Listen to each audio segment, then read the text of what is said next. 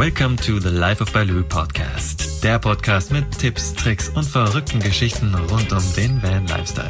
Lehn dich zurück und genieß die Show. Und hier ist dein Gastgeber und größter Fan, Markus Breitfeld alias Mugli. Hallo und herzlich willkommen zur heutigen Folge des ersten deutschen Vanlife Podcast. Franzi und Toni von My Wandering Island und ihre gerade mal vier Wochen alte Tochter sind auf der anderen Seite der Strippe. Die Tochter natürlich nicht, die schläft gerade, es ist Mittagszeit, aber zumindest Franzi und Toni ist da. Ja, und wie sie so unterwegs leben und wie das so war, als sie schwanger geworden sind und wie sie jetzt das Kind bekommen haben, das werden sie uns jetzt in der Folge erzählen. Und ich heiße euch beide einfach mal herzlich willkommen. Schön, dass ihr da seid. Hallo. Ja. Hallo, ja, vielen Dank, dass wir dabei sein dürfen. Ja, danke schön. Sehr, sehr gerne. Wir hatten das ja schon eigentlich mal länger irgendwie angedacht, dass man irgendwie ein Interview macht, aber jetzt irgendwie hat sich jetzt dann doch richtig ergeben und ist ja auch ein cooler Anlass, gerade mal mit der vier Wochen alten Tochter da ein bisschen drüber zu reden, weil das Thema hatte ich zum Beispiel auch noch gar nicht im, im Podcast. Ja, das stimmt. Das ist schon, schon sehr speziell. Das, äh, ja. Genau. Ganz gut. ja. ja. Ja, an erster Stelle erstmal Glückwunsch zu eurer neuen Familie sozusagen. Und erzählt mal ganz kurz, wie sich das so anfühlt als frisch gebackene Eltern.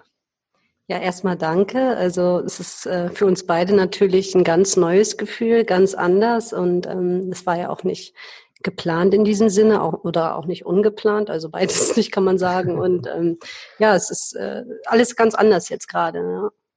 Mhm. Es ist auf jeden Fall ein unheimlich schönes Gefühl. Und äh, also ich wüsste jetzt auch nicht, wie man es genau beschreiben kann es ist auf jeden Fall was Neues, was man vorher so nicht äh, gefühlt hat und äh, es, äh, es ist sehr anstrengend auch, das muss man auch sagen, aber jedes Mal, wenn man dann sieht, äh, was man da eigentlich gemacht hat, dann äh, ist es eigentlich die Entschädigung dafür, für diese ganzen, ganzen Anstrengungen, die man da durchlebt aktuell. Es ist auf jeden Fall ein wunderschönes Gefühl. Sehr schön. Das freut mich auf jeden Fall zu hören. Ja. Lass uns aber erst noch mal einen kleinen Schritt oder ein paar Schritte zurückgehen. Ähm, ihr seid ja auch im Van unterwegs. Gerade habt ihr ein Haus, okay, aber ähm, wie seid ihr überhaupt zu diesem ganzen Van-Life gekommen? Genau, nimmt uns da mal mit. Gott, willst du da mal anfangen? das ist so viel zu erzählen. Ja, ja vielleicht, also äh, gehen wir mal äh, nach München, oder? Ja, so vor fünf Jahren oder vor sieben Jahren sind wir nach München gezogen, haben dann beide angefangen zu arbeiten, direkt nach der Uni und waren halt sehr karrierefokussiert und haben dabei äh, eigentlich im Laufe der Zeit so den Fokus aufs Leben verloren, würde ich mal sagen. Also für uns. Das heißt jetzt nicht, dass es mhm. für die anderen vielleicht das Gleiche ist. Wir haben halt sehr viel gearbeitet, haben halt unser privates Leben mehr oder weniger vernachlässigt.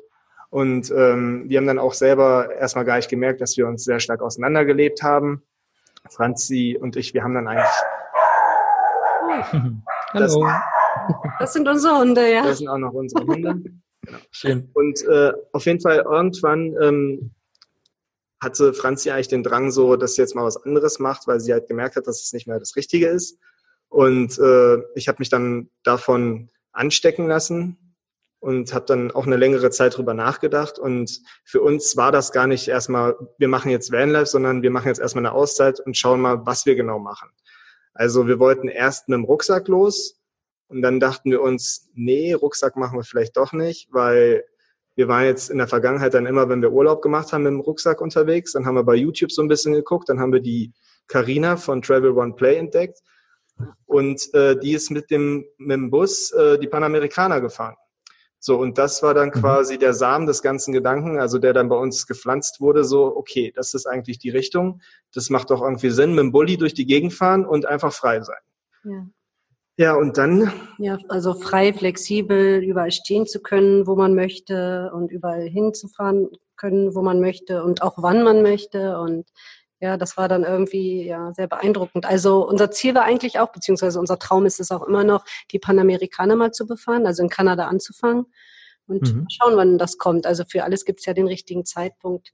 Ja, und um nochmal kurz ähm, zurückzugehen, also es, äh, das hat Toni ganz richtig erzählt, es ging alles so ein bisschen mehr von mir aus, weil ich am Ende des Tages halt gemerkt habe, dass wir, also ich war halt vom Kopf her so kaputt, nicht nur körperlich, sondern auch vom Kopf, dass ich keinen Bock mehr hatte auf irgendwas. Also nach der Arbeit halt.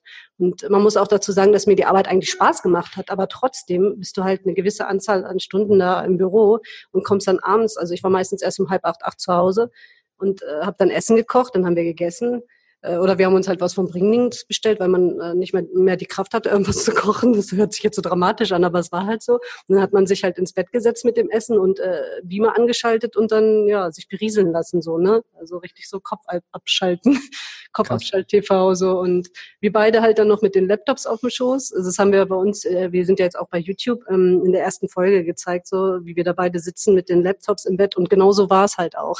so, das ist halt, ja, und äh, irgendwann habe ich gesagt, das geht nicht mehr. Ich kann mir das nicht vorstellen, für den Rest meines Lebens so, so zu leben, weil für mich das kein Leben ist.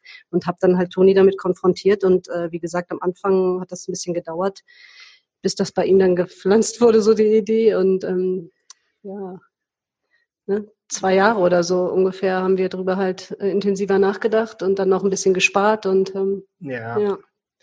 Also man muss natürlich auch dazu sagen, wir, wir waren in einem Umfeld, uns äh, ging es also relativ gut, was das Geld anging. Wir hatten ja. nicht wirklich Probleme. Nur wir haben halt, wie gesagt, wirklich so den Fokus auf das eigentliche Leben verloren. Konsum war immer sehr stark im Vordergrund. Wir haben halt, wenn wir nach Hause kamen, haben wir konsumiert. Wir hatten eigentlich kein, keine Zeit, irgendwie äh, uns Gedanken um irgendwelche anderen Sachen zu machen. Und äh, um dann wirklich diesen Schritt zu machen, hat es dann bei mir jetzt zwei Jahre gedauert, bis wir gesagt haben, ja. okay, wir machen das tatsächlich. Ja, und äh, dann ist halt auch die, die Idee mit dem Van gereift. Also mhm. ausgehend von Carina, Travel Run Play, genau. dass wir quasi diesen Traum haben, die Panamerikaner zu fahren, haben wir angefangen zu gucken, kaufen wir uns einen Van oder bauen wir einen Van? Und irgendwie sind wir dann relativ schnell auf die Idee gekommen, wir holen uns einen Transporter und bauen den um. Und ja. dann haben wir noch ein bisschen was gelernt und mit unserem selbst umgebauten Transporter fahren wir quasi um die Erde. Ja, genau. Ja. So war das, ja. Vor allem, wir haben dann so viele Videos auch gesehen von anderen Leuten, die Vans umgebaut haben. Dann dachten wir, naja gut, wenn die das können, können wir das auch, auch wenn wir keine Vorkenntnisse haben, so quasi totale Amateure, aber richtig vier linke Hände, ne?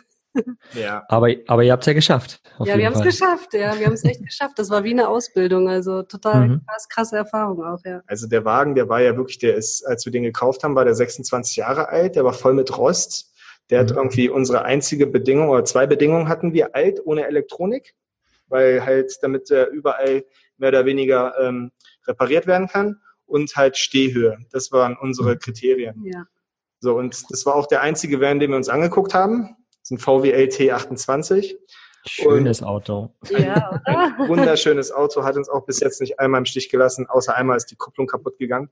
Aber das, ja, gut, das ist halt ein Verschleiß. Verschleißteile halt. Ja, der ja. läuft wie ein Traktor. Also der läuft die ganze Zeit wie ein Traktor und der läuft und läuft und läuft und äh, der fährt auch Berge hoch, das glaubt man nicht, mit 69 PS bei, bei 3,1 Tonnen. Mhm. Naja. Unkaputtbar. Das, das kenne ich ja nur zu gut. 75 PS bei ja drei Tonnen ungefähr auch. Ja. Du, selbst im ersten oder im zweiten Gang, aber der schnurrt hoch. Die sind halt dafür ausgelegt. Ich meine, ist ein LT, ein Lastentransporter, ja. Richtig, dafür ja. dafür genau. ist er ja ausgelegt und von daher, also egal ob du, also der erste Gang, der fährt dich auf jeden Fall überall hin. selbst mit 10 kmh. Ja, 10 kmh, ja, so unsere ja, Standardgeschwindigkeit im Berg. ja, genau. Ich, ich kenne das, ich kenne das halt von anderen, gerade Campern, also so Alkoven und so weiter, ja. die ja teilweise auch nicht mehr PS haben und ähm, teilweise ja auch genauso schwer sind. Und die sind aber anders übersetzt und die kommen teilweise Berge nicht hoch, wirklich. Selbst im ersten Gang schaffen die das kaum, weil die halt so anders übersetzt sind, dass dieser erste Gang selbst auch nicht so viel Kraft hat. Wie gesagt, bei dem LT, der hat ja so viel Kraft, das ist ja der Wahnsinn. Ja. ja, das stimmt. Ja. Da sind wir ganz, ganz. Ja, die, die 2,4 Liter äh, Saugdiesel da, also die 2,4 mhm. Liter Hubraum, die, äh, die brauchen ein bisschen, aber wenn sie kommen, dann kommen sie richtig. Und genau, genau. Das, äh, das haben wir jedes Mal gemerkt und es ist auch überhaupt nicht schlimm, dass wir nicht schnell fahren. Mhm. Ja. Wir haben jetzt unsere Durchschnittsgeschwindigkeit auf der Reise sind so 40 km/h. Mhm. Ne, also wir fahren auch nicht über Autobahn. Wenn wir es vermeiden können, tun wir es wenn wir vielleicht mal schnell fahren müssen, dann nehmen wir auch mal die Autobahn, aber sonst immer übers Land und dann fährt man halt, oder Land und Dorf und dann fährt man halt äh, 40 km/h. Das reicht auch. Ja, ja vollkommen. Für mich dieses riesen Lenkrad in diesem LT, ich setze mich in meinen LT, in meinem Balu und ich bin entschleunigt. In dem Moment, wo ich mich da reinsetze, in dem Moment, wo ich die Tür aufschließe, bin ich entschleunigt, weil es geht nicht anders mit diesem Auto. Ja, das stimmt total. Ne? Ja, geht total. uns genauso. Echt. Das ist äh, Immer genau. wieder so. Auch jetzt, also jetzt, ich meine, wir leben zwar jetzt im Haus, aber wenn wir jetzt, also ab und an gehe ich mal in den Wagen und räume auch ein bisschen auf oder räume Sachen wieder ein und dann, wenn ich da drinnen bin, fühle ich mich gleich wieder so, ah, so irgendwie ja angekommen so auch. Ja. Hört sich jetzt blöd schön, an, schön. aber ist so. Ja. Ich kenne das Feeling absolut, gar keine Frage. Nimmt uns doch noch mal mit. Also wie lange seid ihr jetzt im Van genau unterwegs? Und äh, nehmt uns mal so ein bisschen mit auf diese Reise. Wo wart ihr und ja, wo ging es so hin? Vielleicht willst du das kurz erzählen oder soll ich? Weil die Kleine, die schreit gerade, der Toni ja. guckt gleich mal. Ähm. ja, dann erzähl du doch mal weiter, ja, wenn du magst. Also, wir haben Ende 2016 ja unsere Jobs gekündigt. Das heißt, ähm, zum 1.1. waren wir dann, also sind wir dann, ähm, ja, haben wir, haben wir München verlassen und unsere Wohnung dort und sind zurück zu unseren Eltern gezogen und haben dann dort den Wagen angefangen umzubauen aber nicht gleich im Januar, weil vorher hatten wir noch unsere große Hochzeit, ähm, ja, Ende Januar, die dann auch noch geplant werden musste. Mhm. Das heißt, wir haben so im Februar angefangen und dann im Juli, ähm, ja, Ende Juli waren wir fertig. Ich glaube, am 27.07. sind wir dann losgefahren, ja. Und dann wollte Anton sich unbedingt noch vom Freund verabschieden in der Schweiz einen seiner besten Freunde. Und dann sind wir halt runtergefahren. Also eigentlich war der Plan nach Norwegen, dann eventuell noch Island mitzunehmen und dann halt äh, nach Kanada zu verschiffen und die Panamerikaner zu fahren. Kam alles ein bisschen anders. Wie das immer so ist. Ja, total. Also deswegen, es bringt auch überhaupt nichts, Pläne zu machen. Es kommt sowieso alles anders. Und es finde ich ist auch gut so, so ist das Leben. Und ähm, da muss man halt, äh, ja, irgendwie mit dem Flow so gehen. Ne? Genau. Ähm, ja, auf jeden Fall sind wir dann in die Schweiz gefahren runter, haben ihn besucht und dann dachte ich mir, na gut, ja, jetzt sind wir ja schon so weit im Süden, jetzt könnten wir theoretisch auch nach Italien. Und Anton war erst nicht so begeistert, ah, Italien und so. Und es war ja auch Hauptsaison, das haben wir halt irgendwie nicht so wirklich bedacht.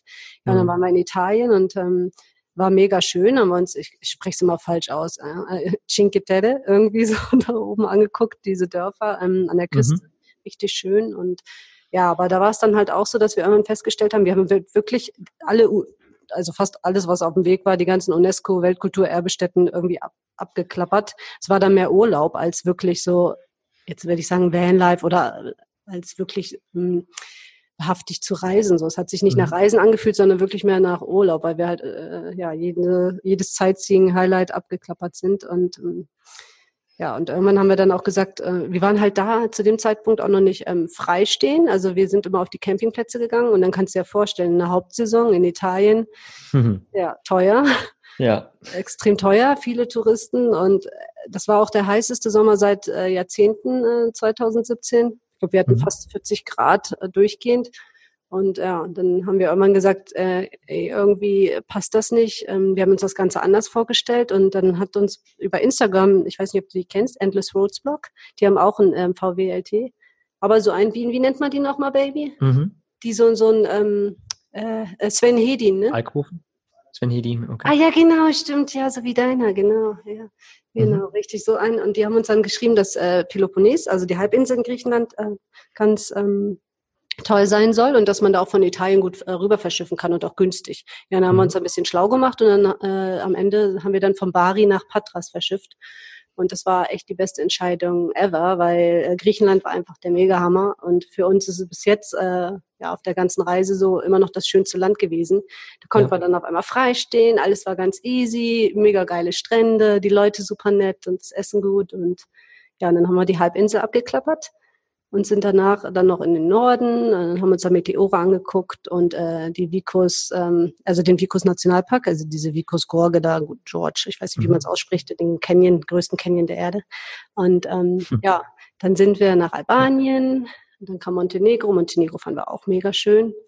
Und ähm, ja, auch Absolut. Albanien. Albanien war auch, also das hätte ich niemals gedacht. Äh, das war ja so, vorher haben sie uns noch alle mehr oder weniger vor Albanien gewarnt, dass die Leute da so kriminell wären und die Straßenhunde total aggressiv und äh, man musste aufpassen und mit äh, immer Steine dabei haben.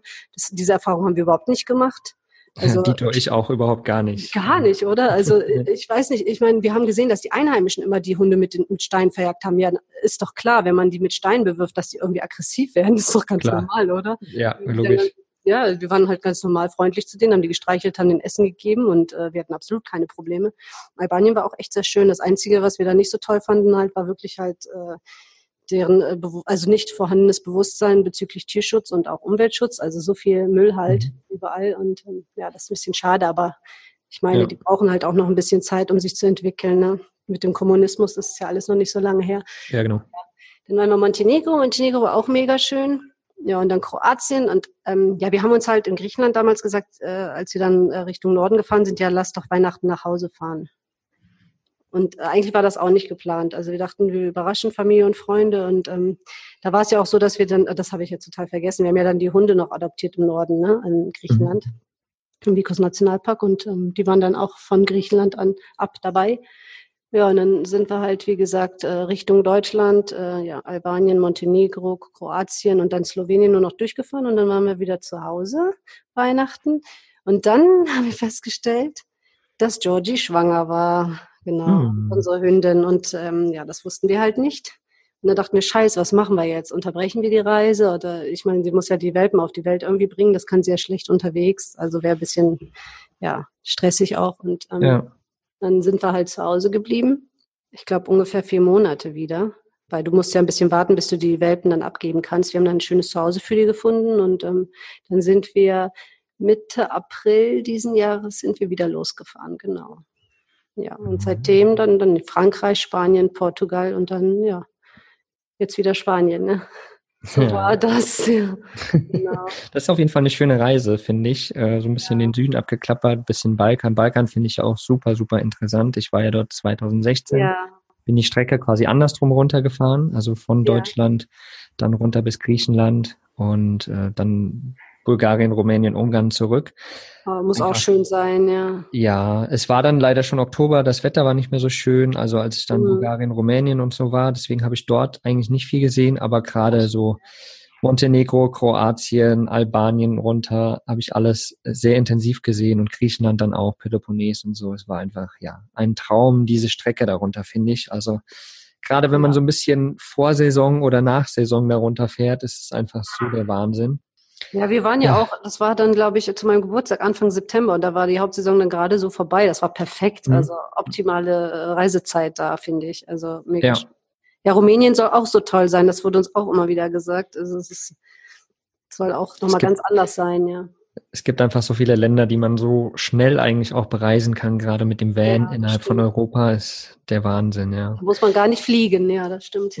Genau, genau. Ja. Nimm uns doch vielleicht mal kurz mit auf ein tolles und ein nicht so tolles Erlebnis auf eurer Reise jetzt von den letzten Monaten.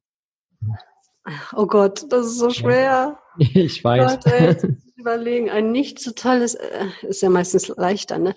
Weißt du eins, ja? Welches denn? Ah, nicht so tolles? Ach so, ja, okay, wir sind öfter mal äh, stecken geblieben, so, ne? Aber sonst, welches denn? Was meinst du? Okay, erzähl du mal, Toni. Also ein nicht so tolles Erlebnis.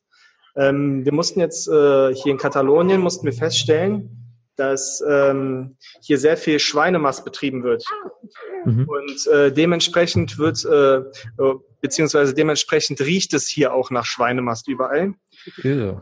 Und äh, ja, genau. Und wir haben halt irgendwann, bevor wir unsere Hebamme das erste Mal ähm, besucht haben, haben wir uns wieder so einen Platz äh, gesucht und gefunden über Park for Night. Und äh, tagsüber haben wir irgendwie nicht mitbekommen, dass da ums Eck ein Schweinemast ist.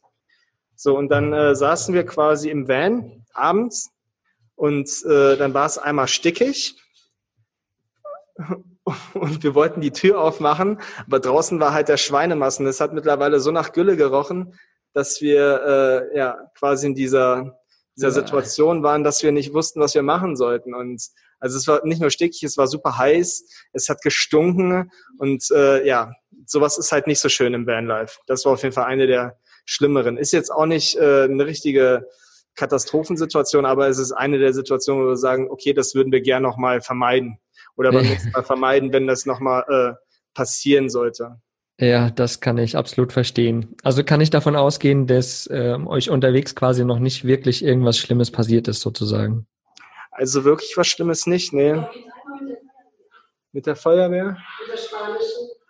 Ja, also was ist, oh ja, doch, doch, das war schlimm, stimmt, doch. Äh, wir sind jetzt vor kurzem irgendwann, da waren wir, glaube ich, auch wieder auf dem Weg hier zu der Hebamme, jetzt bevor wir dann hier in das äh, Haus eingezogen sind. Und ähm, da haben wir wieder einen Platz gesucht über Park for Night und wir haben auch einen gefunden, aber wir sind dann noch ein bisschen weiter gefahren und sind dann ganz nah ans Wasser gefahren und wollten da eigentlich wenden. Ne? Und ähm, ich weiß nicht wieso, aber ich irgendwie war ich der Annahme, dass unser Auto das schafft, wenn wir so ein bisschen auf so einer Steigung versuchen zu wenden. Ne? Und der hat das dann nicht geschafft. Das heißt, die Steigung war zu äh, steil und äh, die war auch nicht richtig fest. Also es war ein bisschen Sand, ein bisschen ähm, Steine. Ja, und dann sind wir quasi einen halben Meter vorm Wasser sind wir stecken geblieben. Yeah. Ja, und ähm, hier in Spanien, also die ganzen Flüsse, die sind meistens, beziehungsweise die Seen, die sind meistens verbunden mit Flüssen. Und man sieht auch teilweise, wenn man richtig hinguckt, dass das Wasser hoch und runter geht. Mhm. Also Ebbe und Flut. Ne? So, und zu dem Zeitpunkt war das Wasser halt gerade unten und wir haben uns schon die wildesten Szenarien ausgedacht, was da alles passiert, dass wir das Auto verschrotten können und keine Ahnung was, dass wir es da aus dem Wasser rausziehen müssen. Ja, und dann äh, haben wir halt versucht, über ein ADAC irgendwie da jemanden zu kriegen. Die meinten, die decken das nicht ab, also generell nicht absteppen. Die haben uns dann den Tipp gegeben, dass wir beim Notruf anrufen sollen. Ähm, die konnten dann glücklicherweise auch Deutsch und ein bisschen Englisch, also ein bisschen Deutsch, ein bisschen Englisch, so dass wir uns mit denen verständigen konnten. So, und die haben dann äh, quasi die, äh, die örtliche Feuerwehr vorbeigeschickt und die haben uns dann rausgezogen. Das war so wirklich so Herzstillstand-Moment. Verdammt, das Auto, das, äh, jetzt ist alles vorbei. Mhm. Was machen wir jetzt? Und ja, das war, also das war wirklich die schlimmste Situation. Oh, sowas kenne ich nur zu gut. Ich habe mich ja in Litauen, glaube ich, war es, in den Kram gesetzt mit meinem Ballon. Da hatte ich genau dasselbe, ja, dieselben Gedanken. Jetzt ist alles vorbei. Ist halt auch, wenn du dein eigenes Zuhause da hast und sonst ja so nichts mehr wirklich hast, ist das natürlich ein Riesenschreckmoment, ganz klar. Ja, absolut. Also, wie gesagt, das war mit Abstand das Schlimmste, was uns passiert ist. Was dann aber auf der anderen Seite wiederum positiv war, äh, die Feuerwehr, die waren innerhalb von 20 Minuten da, das war einmal sehr gut und äh, die haben es dann kostenlos gemacht und haben sich gefreut, dass sie uns helfen konnten. Also das war Ach, sehr geil. Das ist sehr, schön. sehr, sehr, sehr äh, freundliches Volk, die Katalanen hier in Spanien. Mhm. Schön. Zur Abwechslung mach mal noch ein richtig tolles Erlebnis, was ihr so auf den, in den letzten Monaten erlebt habt. Irgendwas, was euch wirklich prägend im Kopf geblieben ist. Ja, Franzi meinte gerade, sie hat eins. Die ist gerade mit der kleinen, Moment, die kommt sofort. Ja, ja, lasst euch Zeit. Ja, es ist gerade schwierig. Wie gesagt, wir sind ja erst vier Wochen mit der Kleinen. Wir müssen uns noch eingewöhnen. Ja, mhm. die ganze Zeit Brust, ne? Nur stillen, stillen, stillen. Und äh, sie muss sich natürlich auch noch eingewöhnen. Für die ist ja auch alles neu. Das ist ja das Wichtigste. Oh, Entschuldigung, ja, klar. ich gewackelt, glaube ich. Ne? Ich bin gegen ja. Alles gut, nicht so schlimm. Ja, sorry. Ähm, so. Ja, wahrscheinlich hörst du die Kleine so ein bisschen im Hintergrund. Das kann sein. Ja. Ja. Äh, ah, ja, also für mich, äh, ich glaube auch für Toni, eines mit der schönsten Erlebnisse war im Norden Griechenlands, als wir halt äh, in diesem Vikos Nationalpark waren und auch die beiden Hunde adoptiert hatten. Und zwar waren wir da dann wandern und beim Wandern haben wir ähm, zwei ganz nette, äh, ja, die sind heute unsere Freunde, also zwei Personen aus Israel kennengelernt. Tamar und I. Und äh, wir waren da halt, es war halt, Gott, wann war das? Ende Oktober, ne? Ende Oktober, Anfang November. Und man muss dazu sagen, wir hatten äh, ja, drei Wochen nicht geduscht zu dem Zeitpunkt. also das ist unser absoluter Rekord gewesen, drei Wochen ohne Dusche. Also man wäscht sich natürlich so jeden Tag so ein bisschen, ne? aber halt so eine ja. richtige, richtig geile heiße Dusche, ja, drei Wochen nicht. Kenn ich. Und, ähm, und dann haben die uns, äh, die hatten da über Airbnb in dem Dorf so ein kleines ähm, Apartment gemietet und äh, die haben uns dann dazu eingeladen, halt bei denen zu duschen und auch äh, unser Geschirr zu waschen und alles. Also jetzt speziell Dusche nicht, weil wir gestunken haben oder so, sondern einfach, weil die wussten und kannten halt unsere Situation. Und äh, man kann da echt sagen, also es war die beste Dusche ever bis heute. Es war so geil, dieses Gefühl, also dieses ganze Vanlife. Ich finde, das macht einen auch viel äh, bewusster und dankbarer für die kleinen Momente so, ne? Oder die kleinen mhm. Dinge. Ich muss mich jetzt gerade ein bisschen konzentrieren, weil sie die ganze Zeit doch an der Brust hängen.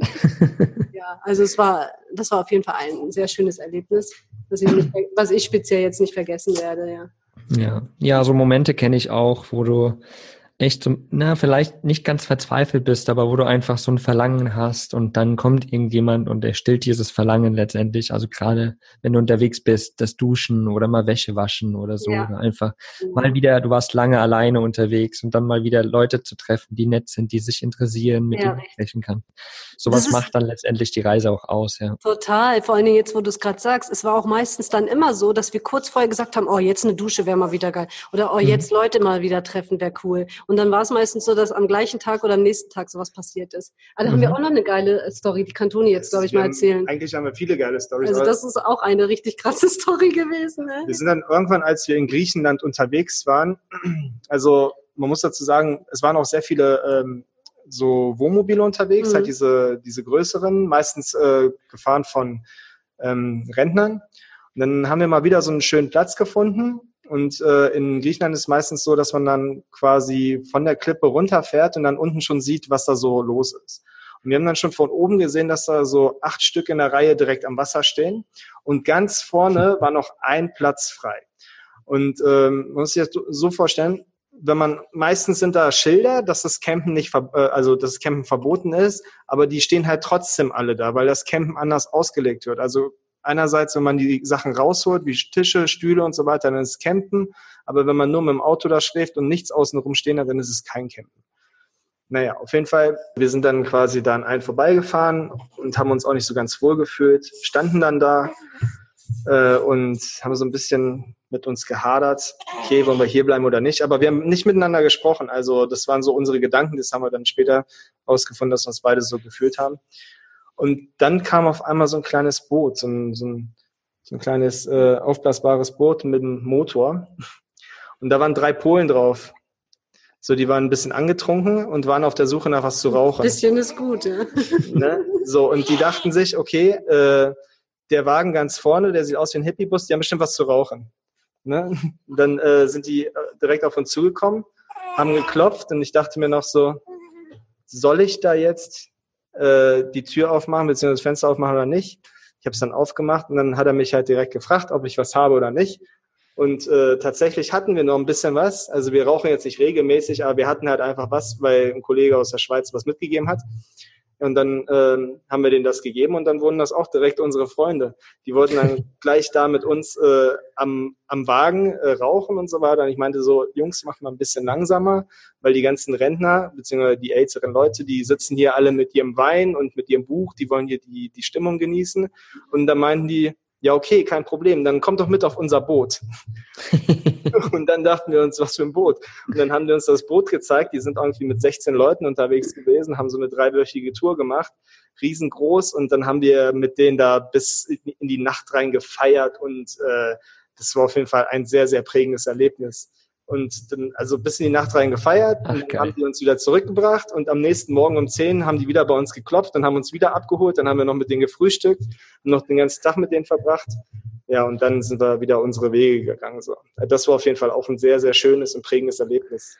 Ja, Ach, das kann ich verstehen, ja. So Erlebnisse und wie eben schon gesagt, so Erlebnisse machen letztendlich dann die Reise aus, ja. Also da, da denkt man zurück und denkt sich, ach, das war doch schön, so spontan und im ersten Moment hatte jeder ein schlechtes Gefühl, aber irgendwie ist es dann doch voll positiv rausgekommen. Mega schön.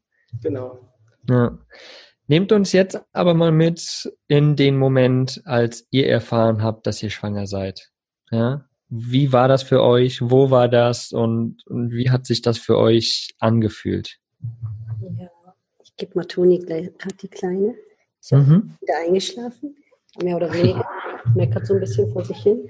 Ähm, ja, und zwar war das, äh, ich habe ja schon erzählt, dass wir ähm, die Hunde adoptiert haben und dann Weihnachten zu Hause waren. Und ähm, dann haben wir ja die Welpen noch großgezogen von Georgie und dann vermittelt. Und kurz danach, das war, glaube ich, ähm, jetzt im äh, Ende Januar oder so, wir hatten die Welpen gerade abgegeben, aus dem Haus gegeben und dann äh, ja, ist meine Periode halt ausgeblieben und ich dachte so, ach, das ist der Stress mit den Welpen und Toni hat sich schon gefreut, oh, du bist doch bestimmt schwanger. Ich so, freu dich nicht zu früh und so. Das war halt mega stressig, auch mit den Kleinen. Die schreien halt genauso wie Babys halt nachts, so, ne? wollen mhm. halt Muttermilch und das ist eigentlich sehr ähnlich alles. Ja, und äh, ja, dann hat er Schwangerschaftstests besorgt. Ist er einmal losgefahren und äh, bei dem einen war es nicht ganz klar, dann ist er nochmal losgefahren und am Ende haben wir sechs Stück oder so gehabt. Und die waren dann alle positiv und dann okay, ja. Hm. Also quasi Georgies Welpen waren gerade aus dem Haus und zack, ich war schwanger. Ne? Ja, genau, so war Krass. das. Ja, es ist halt, äh, man muss dazu sagen, ich habe schon seit äh, acht Jahren oder so verhüten wir nicht mehr weil ich habe sehr, sehr lange die Pille genommen und es ist ja eine mhm. krasse hormonelle Belastung und das wollte ich mir einfach nicht mehr antun und ähm, ja, ist klar, dass man ja. dann irgendwann schwanger wird. Ne? Deswegen ja, klar. das war nicht geplant, aber auch nicht, äh, ja, also von daher hat alles so gepasst und dann haben wir uns natürlich gefragt, ähm, ja, was machen wir jetzt? Bleiben wir jetzt in Deutschland oder reisen wir weiter? Und wir haben da überhaupt eigentlich dann nicht groß lange mehr drüber nachgedacht, also äh, beziehungsweise nicht lange überlegt und äh, waren uns eigentlich sehr sicher, dass wir die Reise dann fortführen werden, weil ähm, ich meine, durch Instagram und so, man lernt halt so viele Leute kennen, die ähnliches durchmachen. Also mhm. durchmachen in diesem Sinne, die, und dann denkt man sich, na gut, wenn die das können, wie gesagt, dann können wir das auch. Warum? Also schwanger sein bedeutet ja jetzt nicht äh, krank, krank zu genau. sein. Es ist ja jetzt nicht irgendwie etwas, was dich daran hindert, weiter zu reisen. Vor allen Dingen, also ich weiß nicht, wie es bei anderen Frauen ist, aber bei mir war es so, ich habe mich irgendwie gar nicht schwanger gefühlt. Klar, irgendwann wächst der Bauch ein bisschen, aber am Anfang spürst du das Baby ja auch noch nicht und ähm, ich habe mich einfach ganz normal gefühlt. Ich hatte auch absolut null Beschwerden. Ne? Also die ganze Schwangerschaft, mhm. oder viele haben ja dann Sodbrennen oder äh, denen ist übel, müssen sich die ganze Zeit übergeben, Schwindelgefühl und das hatte ich halt alles gar nicht. Ne? Deswegen war das relativ easy. Sehr entspannt, ja. Und wie hast du das dann unterwegs oder wie habt ihr das unterwegs dann mit diesen ganzen Untersuchungen gemacht? Ja, und es war so, also in Deutschland hatten wir, war ich noch zweimal beim Frauenarzt, da fand ich das ja schon so krass, ne? Aber da bin ich auch nicht die äh, Einzige, die das so findet, muss ich an dieser Stelle sagen.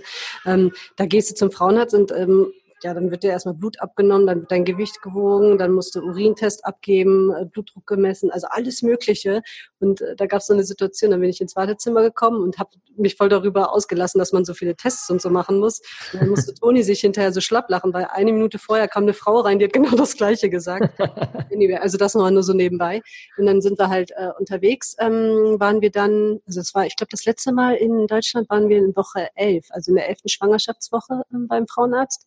Und in, in Spanien dann, wir waren in Asturien, also hier Atlantikküste, ähm, da waren wir dann bei einer Hebamme, das war glaube ich in Woche 19 und die hat dann halt einfach nur, also wir haben einen Urintest gemacht und Blutdruck gemessen. Also mhm. kein Ultraschall oder irgendwas und ähm, ja, meine Werte waren top. Ja, und dann äh, haben wir irgendwann dann, also es ging über mehrere Ecken, also ich weiß gar nicht, wo ich da anfangen soll. Also es ist so gewesen, wir haben über eine ähm, Facebook-Gruppe einen Aufruf gestartet, ob jemand eine Hebamme kennt in Spanien mhm. oder Portugal. Und dann äh, hat eine sich äh, gemeldet und meinte, ja, es gibt eine ganz tolle Hebamme, die hat schon über 1000 Hausgeburten gemacht, die kommt aus Deutschland, äh, äh, die war bei meiner Hausgeburt dabei, ähm, die äh, hat in Hamburg praktiziert und hat sich dann abgesetzt in den Norden äh, Spaniens. Aber mehr wusste die halt nicht mehr. Und dann hat sich eine andere gemeldet, die hat ein bisschen gegoogelt und hat die dann gefunden. Mhm. Und dann mhm. haben, sind wir mit der in Kontakt getreten, also mit der Ulrike, die jetzt hier in Alta Gorotschka äh, lebt. Und ähm, die hat uns dann erzählt, also wir waren gerade in Asturien, und die hat uns von einem Pärchen erzählt, die, ähm, was in Asturien lebt, was sie auch vorher, einen Monat vorher oder so, äh, auch eine Hausgeburt hatte, genau in dem gleichen Haus. Und ja, und die leben in Asturien. Und mit Krass. denen haben, ja, das ist, also es geht über mehrere Ecken, wie gesagt. Und ähm, die hat uns von diesem Pärchen erzählt. Das ist, die kommen aus Dänemark, die leben halt in Asturien. Und ähm, die haben wir dann kontaktiert und haben sie ein bisschen so ausgefragt über die Hebamme, wie sie Hausgeburt empfunden haben und all sowas. Und über die sind wir dann an die andere Hebamme in Asturien gekommen. Also cool. die meinten so, ja, wenn du jetzt noch einen Test machen möchtest oder irgendwas hier, da gibt's eine, auch eine tolle Hebamme hier in der Nähe, da kannst du dich auch mit der in Verbindung setzen und dann nochmal gucken, ob alles okay ist mit dem Baby. Ja, und so ging das dann über mehrere Ecken. Dann waren wir also erst bei der Hebamme in Asturien und dann dachten wir, ey komm, wenn die Ulrike so toll ist, dann lass doch mal da hinfahren und ab, das mal abchecken. Und ähm, ja, dann haben wir uns entschlossen, dann, ähm, ich glaube, wir waren dann irgendwann in Galizien noch, sind wir wieder zurückgefahren halt, ne? Und ähm, haben uns dann hier quasi Richtung Alta Garoccia auf den Weg gemacht und äh, haben Ulrike getroffen, haben bei ihr auch nochmal ähm, einen Test machen lassen und ähm, für uns war dann sofort klar, als wir mit ihr gesprochen haben, das ist die richtige Person für uns äh, und unsere Geburt und ja, dann war halt nur noch die Frage mit dem Haus. Aber das kam erst später. Also wir war, waren uns dann nicht sofort sicher, ob wir hier einziehen sollen oder nicht weil es war halt noch ein bisschen, also bei mir gerade erste Schwangerschaft, man macht sich natürlich schon Gedanken, ist das alles so richtig so ähm, oder sollen wir doch lieber nach Deutschland zurück und ähm, mhm. ja, es war halt, also was mich so ein bisschen abgeschreckt hat zu dem Zeitpunkt war, sie hat uns das Haus halt gezeigt und meinte, ja, hier waren die Dänen auch und äh, ich kenne den Besitzer, den Toni, der ist ganz nett, da könnt ihr bestimmt auch nach einem Rabatt fragen, wenn ihr länger bleiben wollt und ähm, aber es ist halt so, dass der nächste Ort ja so, also der nächste Ort mit dem Krankenhaus 40 Minuten ungefähr Fahrzeit entfernt ist. Ne? Mhm, krass. Ja, ja, und das hatte ich halt noch im Hinterkopf und äh, das war so ein bisschen so, hm, da hat sich so mein Körper noch so ein bisschen dagegen gesträubt.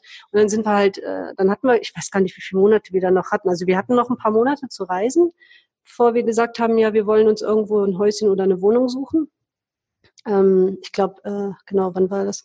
Mitte September, ab Mitte September wollten wir uns irgendwas suchen. Ne? Dann quasi, weil Ende, ähm, Ende Oktober war der Geburtstermin, dass mhm. wir noch ein bisschen Zeit haben, uns einzuleben und so.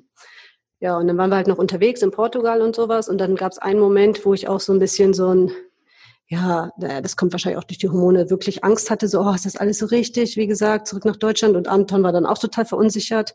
Wir waren aber die ganze Zeit in Kontakt mit der Ulrike, also mit unserer Hebamme dann. Und die mhm. meinte dann auch so, wenn ihr wirklich Angst habt und äh, da euch unsicher fühlt und vielleicht doch nochmal checken lassen wollt, was mit, äh, also ob mit dem Baby und dem, den Organen und so alles in Ordnung ist, dann fahrt doch nochmal zum Frauenarzt, macht nochmal einen Ultraschall. Mhm. Also checkt das nochmal. Und dann haben wir noch einen Ultraschall gemacht. Also wir haben in der ganzen Schwangerschaft zwei Ultraschall gemacht. Krass. Ja, und ähm, ja, also dann sind wir nach Leida, weil da kennen wir auch zwei Vanlifer, die also Van Effect, ich weiß nicht, ob du die kennst, sind auch ganz, mhm. ganz tolles äh, Pärchen, die sind gerade in Marokko. Und die haben uns dann einen Termin beim Frauenarzt klargemacht und da haben wir dann auch erfahren, dass es ein Mädchen wird, obwohl wir es eigentlich nicht wissen wollten. Aber Toni konnte es dann doch nicht irgendwie sagen. Der wollte es unbedingt wissen. Dann habe ich gesagt, na gut, wenn er es jetzt wissen will, dann ja, dann will ich es natürlich auch wissen. Und ähm, der hat dann da gecheckt und es war alles in Ordnung und ja, das war dann halt, ja, und dann waren wir wieder noch ein bisschen am Reisen. Und dann sind wir Mitte September, sind wir dann hier eingezogen. Ja. Also wir haben uns dann, dann am Ende doch dafür entschlossen, hier einzuziehen. Weil die Ulrike, ich habe mich halt intensiv mit ihr auseinandergesetzt und mit dem Thema noch. Und äh, sie hat mir dann ähm, ja einfach ihre, also wie sagt man, weil sie, sie hat halt schon tausend Hausgeburten hinter sich, ne? Die weiß, äh, wovon sie spricht. Also sie hat mir dann halt erzählt, was sie in welchem Fall machen würde, wie sie vorgehen würde. Und dann war mein, waren meine Ängste einfach komplett weg. Also sie hat sowieso ein Talent dafür, das alles irgendwie so. Mhm. Genau. Willst du auch noch was dazu sagen? Ja, vielleicht. Also ich am Anfang dachte ich mir, oh Gott, Hausgeburt, nein, ja. wir müssen ins Krankenhaus, weil wenn irgendwas passiert, dann ist das äh, nicht so schön.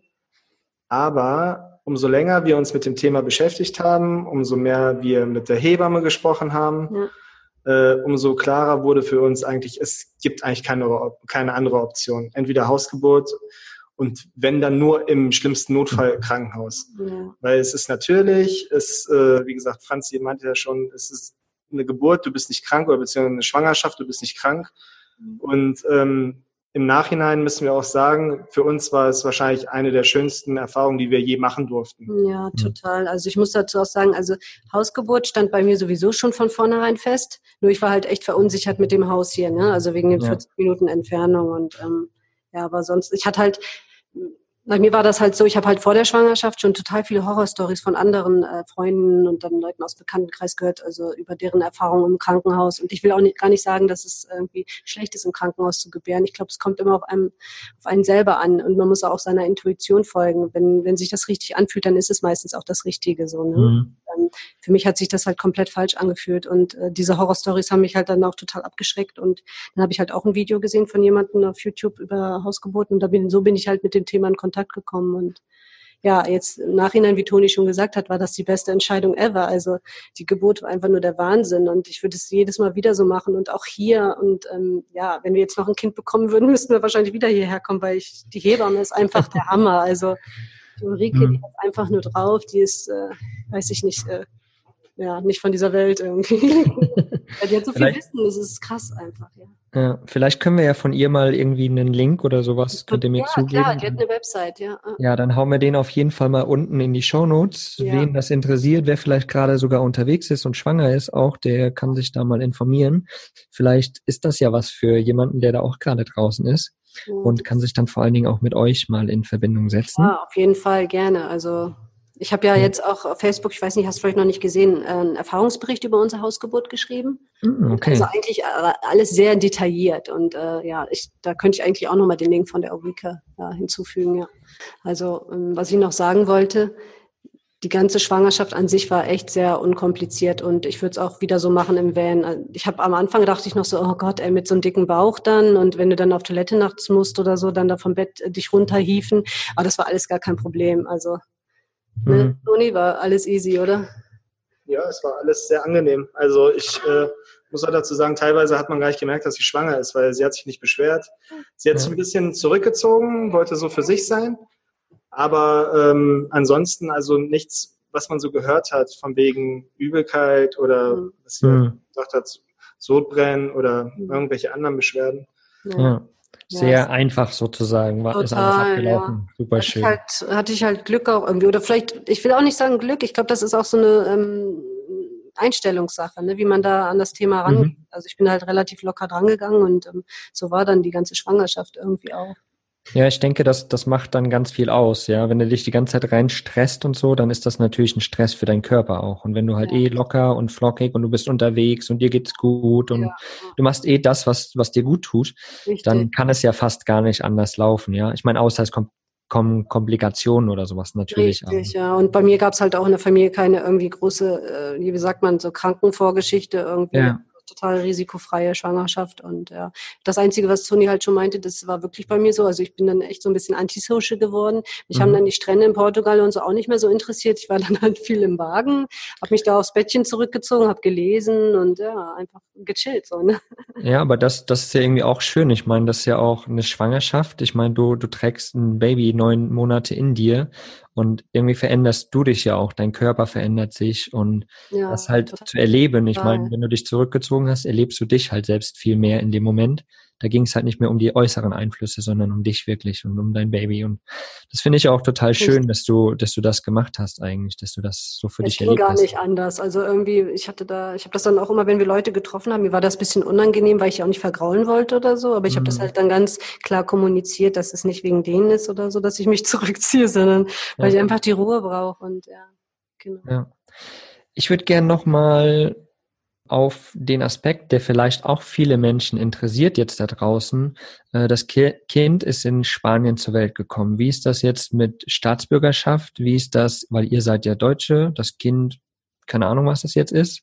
Ähm, wie ist das mit Kindergeld und so weiter? Also so diese ganzen Aspekte, wie ist das jetzt?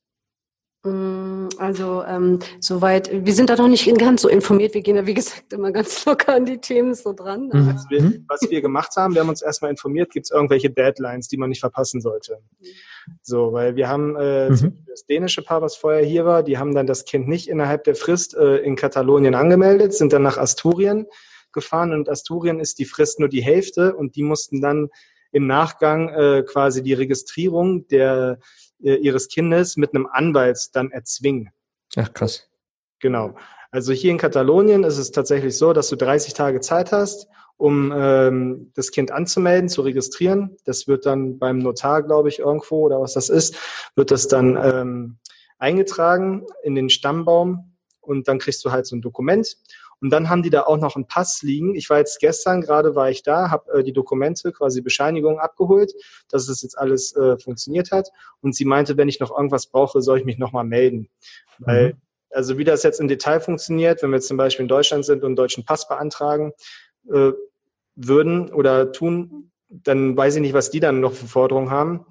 Aber also wichtig ist erstmal innerhalb der gegebenen Frist registrieren, damit es da keine Probleme gibt. In dem Land, wo du quasi gerade das Kind geboren mhm. hast. Ja. Also ist es jetzt quasi gerade erstmal äh, spanische Staatsbürgerschaft? Also so wie es jetzt gerade aussieht, äh, ist es erstmal Spanisch. Ja, ja. so verstehen mhm. wir das. Aber wenn wir dann zurück nach Deutschland gehen, also so, so wie äh, von irgendwen haben wir das mal gehört, ne, dann ist es so, dass äh, dass man sich entscheiden müsste. Also sie könnte nicht beide Staatsbürgerschaften haben. Genau. Okay. Also, so warum, ich das verstanden habe. Und warum kann man es nicht erstmal, das Kind dann nicht erstmal Spanisch lassen sozusagen und dann irgendwann später vielleicht? Also ich meine, weiß ich nicht.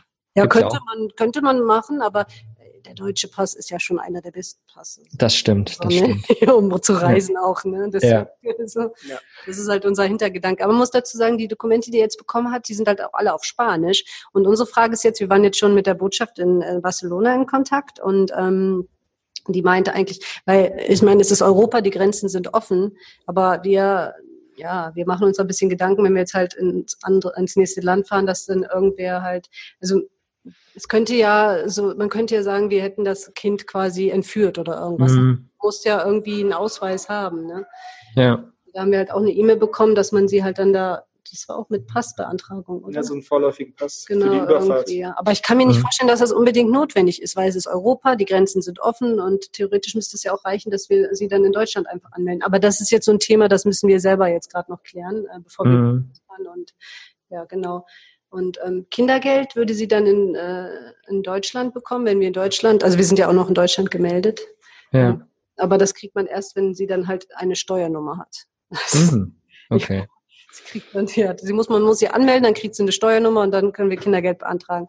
Was wir jetzt allerdings nicht bekommen, weil ich vorher, also weil wir jetzt diese Welt gemacht haben und ich ähm, arbeitslos gemeldet war in der Zeit, wo wir den Wagen umgebaut haben, also arbeitssuchend, da äh, sie würde halt, also wir würden kein Mutter, Mutterschutzgeld kriegen, ne? Elterngeld. Oder Elterngeld, das kriegen wir alles gar nicht. Also das kriegt man dann nicht. Die man da bekommt. Wenn man so. ja, arbeiten war, dann kriegt man das nicht. Ja. Jo, Pech gehabt, dann nicht. So. Aber Kindergeld kriegen wir auf jeden Fall und ja. ähm, so sieht das aus, ja. Cool, das ist auf jeden Fall auch super interessant, finde ich, ja. ähm, was es da eigentlich an Regularien gibt und dass ja. man sich da wirklich, da muss man halt einfach länderspezifisch wirklich auch gucken. Ja, ne? also wir sind da auch, wie gesagt, ein bisschen jetzt hinterher und wir haben gerade ein bisschen mit ihr halt zu tun noch mehr, dass wir da halt mhm recherchiert haben. Was man vielleicht auch noch sagen kann an dieser Stelle, also wir sind ja ähm, noch über die AOK versichert, die Krankenversicherung, mhm. ne, weil ähm, man hat ja dann, wenn man in Deutschland versichert ist noch, äh, hat man ja diese europäische Krankenversicherungskarte quasi auf der Rückseite ne, von der normalen mhm. Krankenkarte. Und genau. ähm, es ist so, dass wir eventuell sogar die Kosten für die Hausgeburt äh, zurückbekommen werden. Wahrscheinlich. Ach, cool. Ja, aber das steht auch noch nicht 100 Prozent fest, weil ähm, ja, also es ist ein bisschen schwammig alles irgendwie noch, ne, mit der europäischen Krankenversicherungskarte. Ja. ja, die ist, die ist halt nur so bedingt cool letztendlich. Also ja. die bringt halt nur bedingt was. Deswegen Richtig, ist es trotzdem ja. sinnvoll, eigentlich eine Auslandskrankenversicherung, Richtig, egal auch im europäischen Ausland zu haben. Ja, das hatten wir bei dem ersten Trip auch, aber als wir dann halt äh, ja Weihnachten mit den Hunden zu Hause waren, da haben wir dann hinterher das nicht verlängert und ähm, mhm. Naja, also wenn wir zum Beispiel ins Krankenhaus, also wenn, wenn irgendwas gewesen wäre und wir hätten ins Krankenhaus gehen müssen, dann hätte die wohl alles gezahlt, also so bei ähm, akuten Sachen. Aber wenn ja. man was chronisch hat, dann wird das wohl nicht übernommen.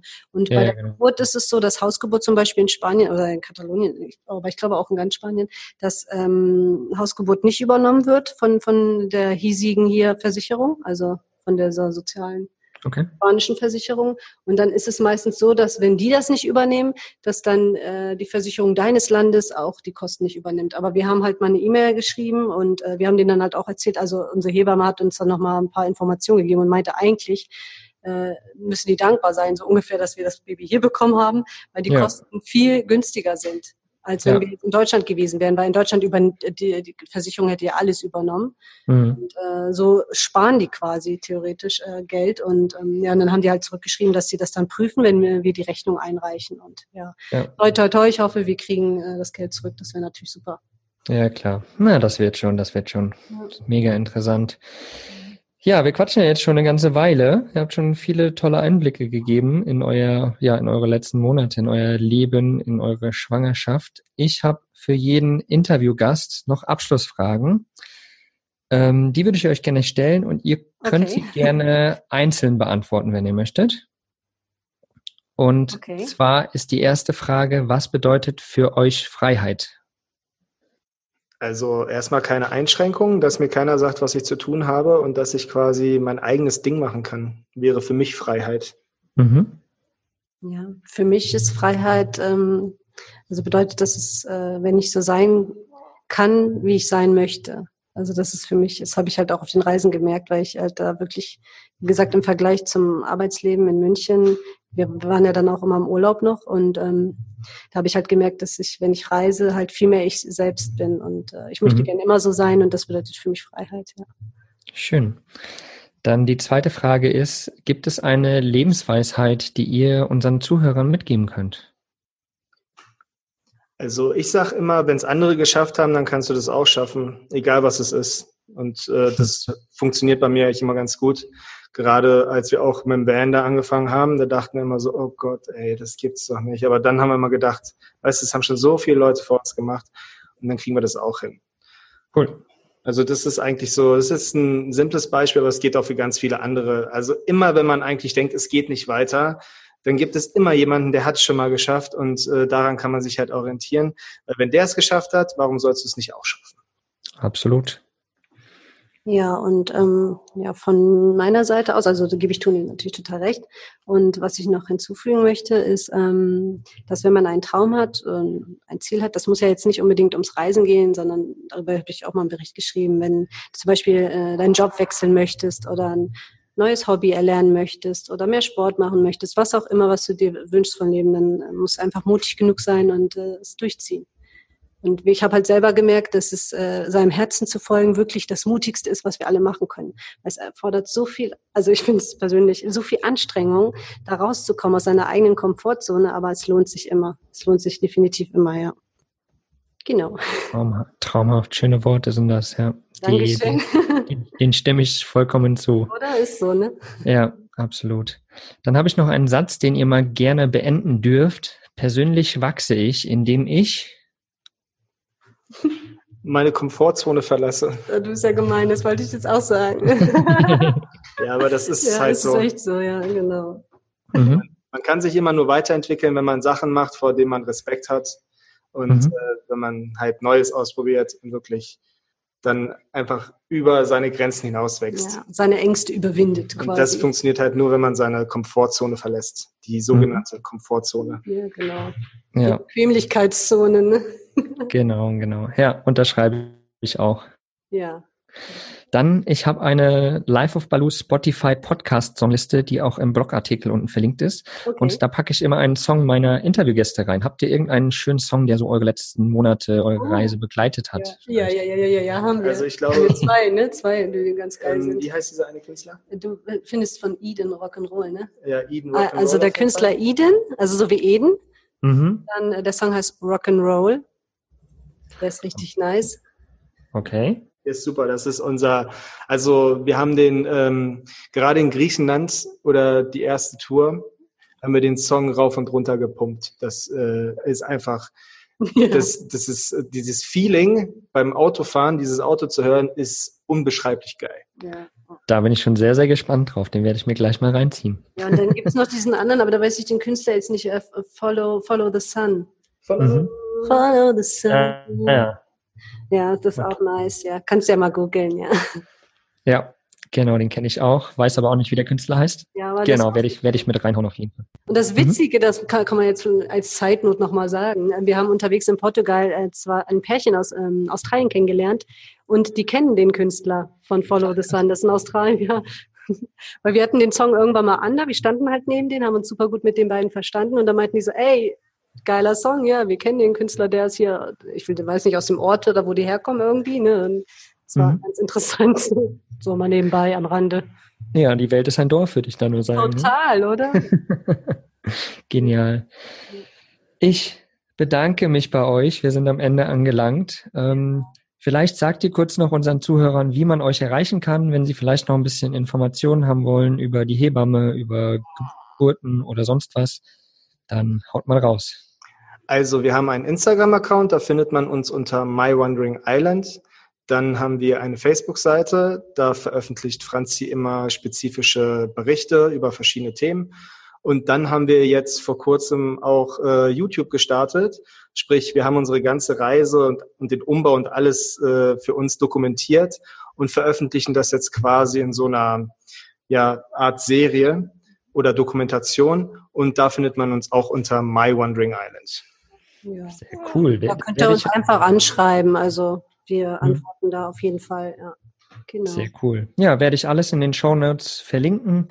Geht mal vorbei, sagt mal liebe Grüße zu den zwei und wie gesagt, wer Interesse an eine Hausgeburt irgendwo in Spanien hat oder eine Hebamme in Spanien sucht, der sollte sich bei den beiden ja. auf jeden Fall auch mal melden. Oder dieses schöne Haus äh, mieten möchte. genau. Ja, genau, genau. Genau. Da werden wir, würde ich sagen, einfach mal noch eins, zwei Bilder auch in den Blogbeitrag hauen. Da können die Leute sich mal das Haus angucken. Oder einfach mal eure Videos. Ich werde die Videos auf jeden Fall auch ähm, von Katja zum Beispiel, vom Peace ja. Ohm, werde ich mal mit reinhauen in die Shownotes. Ja. Wer da Interesse hat, ist wirklich traumhaft bei euch. Wunderschön, ja, wunderschön ist es. Genau. Wir sind sehr dankbar dafür, ja. ja. Sorry, dass wir dich so vollgequatscht haben, ne? Unsere Geschichte ist halt echt ein bisschen detailliert, so bis jetzt ist so viel passiert und so viel Ungeplantes auch, ja. Mhm. Du, ihr habt nicht nur mich vollgequatscht, ihr habt alle da draußen vollgequatscht ja, und äh, das ist sehr, sehr cool, weil ich, ich finde die Story hinter euch einfach total schön auch, ja. Ähm, ihr wart quer unterwegs, ihr hattet vorher ein sehr ja, materielles, striktes Leben und jetzt seid ihr eigentlich so schön, ja, go with the flow unterwegs und genießt wirklich euren Leben und man hat ja, oder ich habe gerade gemerkt, alleine wie du über deine Geburt erzählt hast, mhm. dass ihr eigentlich so entspannt seid und gar nicht mehr wirklich so diesem Leben, was ihr vorher hattet, hinterher eifert und das ist halt total schön zu sehen oder zu hören. Ja. Genau, und von daher, ja, vielen, vielen, vielen Dank für eure ehrlichen Worte, für eure lieben Worte, für eure Ausführungen und ja, ja. habt einen wundervollen Tag und alle da Danke. draußen auch einen wundervollen Tag. Dankeschön. Danke, ja, dass Dank. wir dabei sein durften. Ja, danke. Ja, war echt schön. Also vielen Dank nochmal und auch alles Gute für die Zukunft. Ja, ich hoffe, wir sehen uns mal so live irgendwie irgendwann. Ja, das werden, das werden wir auf jeden Fall irgendwie irgendwo. Cool, ja.